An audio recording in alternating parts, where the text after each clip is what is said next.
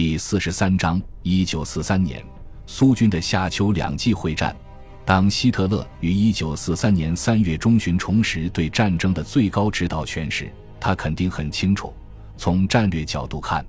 这场战争已经不可能打赢。防止它演变成不可挽回的悲剧的唯一机会，就是打好政治仗。这意味着什么呢？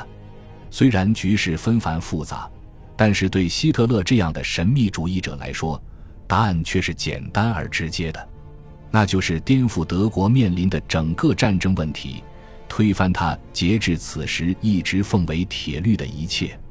他不能再为了建立德国人的生存空间而将自己的意志强加于整个欧洲，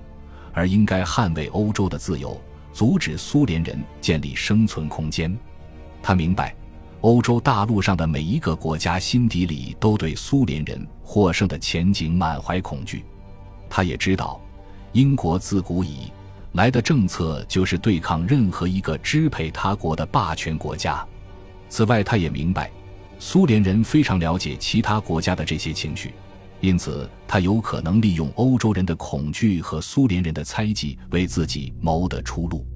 如果他能用消耗战略取代消灭战争，从而将战争变为持久战，那么就有可能等到苏联同意与他单独讲和的时候。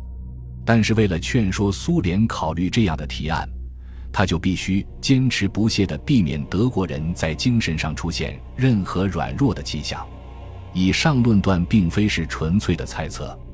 因为当德军在此后的会战中露出败相时，由戈培尔博士发起的心理战就明显体现了希特勒的这一政策。随着德军在苏联的形势越发恶化，有关日耳曼新秩序的宣传也越来越少。当夏季会战结束时，生存空间已经让位于 Festung Europa。随后，德国宣传机关又号召人们去戍守东方壁垒，宣布要对亚洲再一次发动十字军东征。除此之外，同盟国为了防止德国有条件投降而特意提出的无条件投降政策，意味着德国只能在两条出路之间抉择：要么胜利，要么毁灭。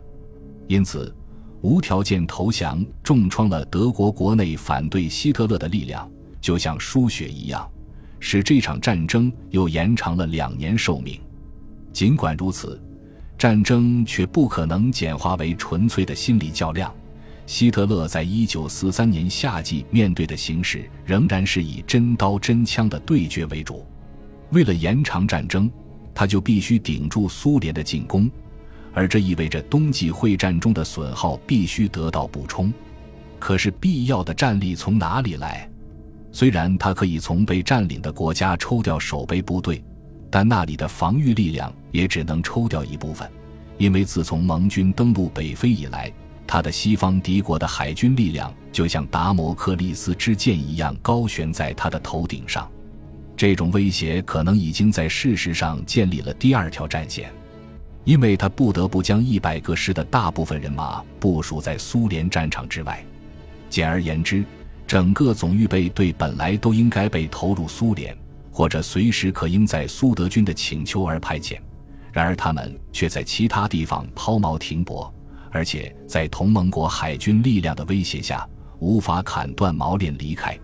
因为希特勒此时所采取的策略不允许为了积攒预备队而缩短战线和交通线。纯粹主动的撤退将暴露出恐惧，而他决心继续展示力量。虽然他的前两次夏季攻势都在战略上失败了，但是在开始之初却都曾取得了压倒性的战术成功。所以，为什么他就不能再一次取得战术成功呢？这一次，为了重振德军的士气和打乱苏联正在筹划的攻势，他需要的只不过是一场漂亮的战术胜利。前线的作战模式也很适合这个计划，因为冬季会战给苏军在库尔斯克以西留下了一个巨大的盾头突出部，它的根部夹在奥廖尔和比尔哥罗德之间，而这两个地方仍在德军手中。如果能够切断这个突出部并歼灭其中的苏军，那么就可以使苏军的攻势推迟数月之久。希特勒是个赌徒，从来不惮于冒险。因此他下定决心实施这一作战。虽然他命中注定要以惨败收场，但是考虑到他当时面对的政治环境，这一决定也有几分道理。面对苏军不断增加的人力和英美联军不断增加的军火，如果一味的后撤，最终除了失败没有别的结局。此外，因为当时他已经看出美英两国不太可能在一九四三年开辟第二战场。所以，在此之前重挫苏军，就有可能达到他所期望的政治效果。为了实施这个大胆的计划，他在奥廖尔集结了七个装甲师、两个摩托化师和九个步兵师；在比尔哥罗德集结了十个装甲师、一个摩托化师和七个步兵师。这两支部队合计约有五十万人，统一归冯克鲁格元帅指挥。两路攻击部队的会师地点。则定在库尔斯克以东的小城季姆，两路进攻都在七月五日早晨五三时发动，严格遵循传统的闪电战突击原则，与一九三九年德军教科书中规定的原则完全相同。此外，进攻箭头都是指向突出部的根部。虽然在战争初期，从战术上讲这是能够产生最大收益的攻击目标，但是因为战术重要性巨大。他们早已成为每一个突出部中防御力量最强的部位。尽管这样的战术缺乏想象力，突出部北翼还是被德军突入十英里，北翼更是达到三十至四十英里。但是德军为此付出了惨重的代价，人员和坦克损失巨大。因此，到了二十二日，两路攻击部队都不得不撤退。不过，这样的突破还是证明。如果对突出部的突击指向不再那么明显的部位，这次进攻还是有可能成功的。而正因为猜中了德军的突击方向，所以苏军坚信自己的纵深防御能够顶住德军的攻势。于是，在十五日，他们反而对位于库尔斯克北面侧翼的奥廖尔突出部发动了攻击。而为了给冯克鲁格的进攻提供部队支援，那里的防御已经被削弱。苏军的攻击在北面指向耶伦斯克，在东南面指向小阿尔汉戈尔斯克。他们在十九日至二十一日一举攻克姆岑斯克和博尔霍夫，并在八月四日迫使德军撤离奥廖尔。在南方，瓦图京将军通过突袭，在同一天将德军赶出了别尔哥罗德。就这样，德军的进攻以彻底失败告终。而在此战中的坦克损失之惨重，使希特勒的防御策略彻底破产，因为他要依靠强大的机动部队来执行。可以毫不夸张地说，库尔斯克的失败对德军造成的灾难性后果，不亚于斯大林格勒之败。在攻克奥廖尔和别尔哥罗德之后，苏军立即大举西进，索科洛夫斯基和波波夫的方面军攻向第聂伯河上游。罗科索夫斯基、瓦图京和科涅夫的方面军扑向第聂伯河中游，马利诺夫斯基和托尔布辛的方面军则朝着第聂伯河下游前进。八月十一日，苏军占领丘古耶夫。四天后，科涅夫的前锋逼近哈尔科夫。与此同时，从奥廖尔出发的苏军也继续推进。在十六日占领了布良斯克奥廖尔铁路线上的卡拉切夫，接着二十三日，苏军攻克哈尔科夫，顿涅茨地区的德军随即全面撤退。于是托尔布辛在罗斯托夫地区推进到了米乌斯河以西。三十日，苏军攻克塔甘罗格，九月八日占领斯大林诺。与此同时，在库班地区指挥着第一装甲集团军和第十七集团军的冯克莱斯特开始撤出桥头堡，渡过克赤海峡进入克里米亚。这一撤退使彼得罗夫将军的方面军得以在九月十五日占领新罗西斯克。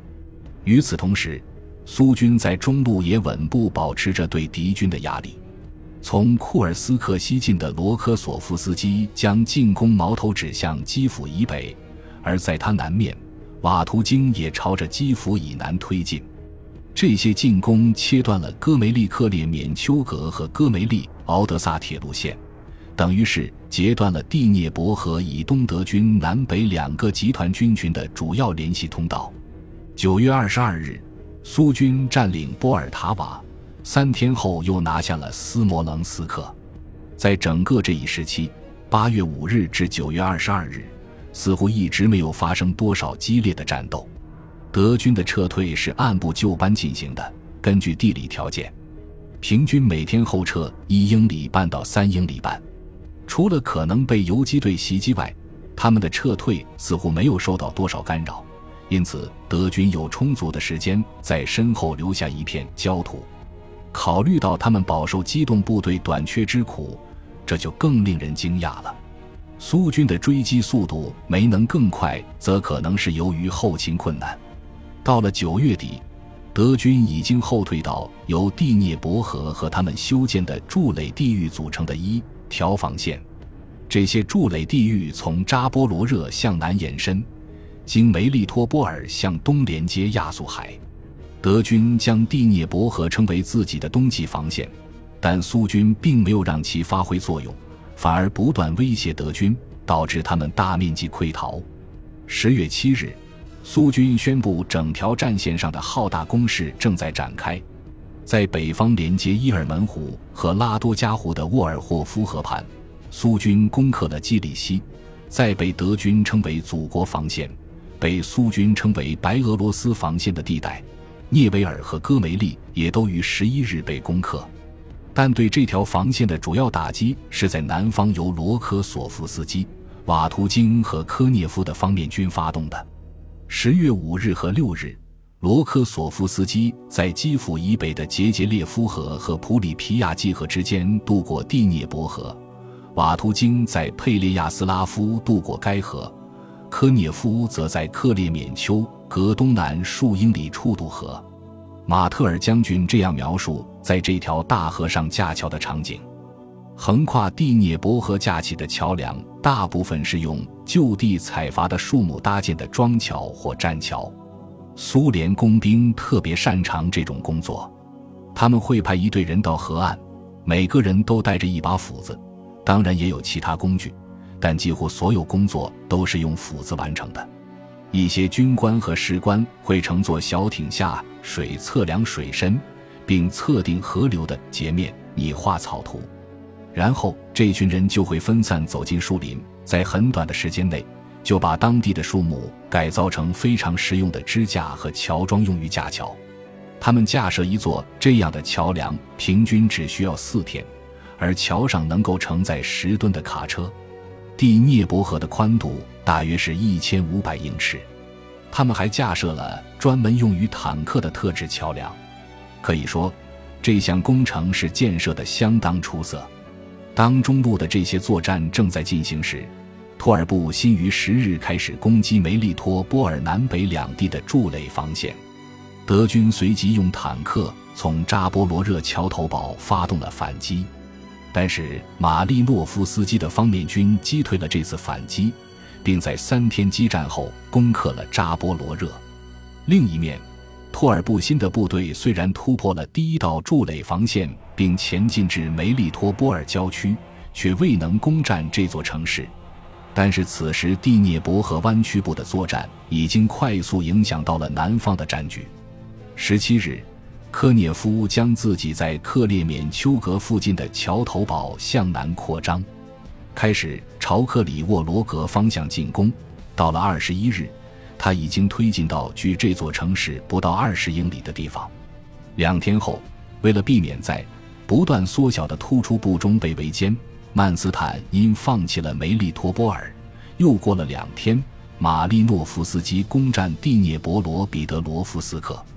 十一月二日，托尔布辛的前锋进入位于赫尔松以东不到五十英里的卡霍夫卡，这导致克里米亚的德军陷入危机，因为德军唯一的撤退路线就是比列科普赫尔松铁路线。科涅夫、马利诺夫斯基和托尔布辛的方面军的这几路攻势，使蒂涅伯河湾区部的德军快速陷入了类似于斯大林格勒的德国第六集团军的境地。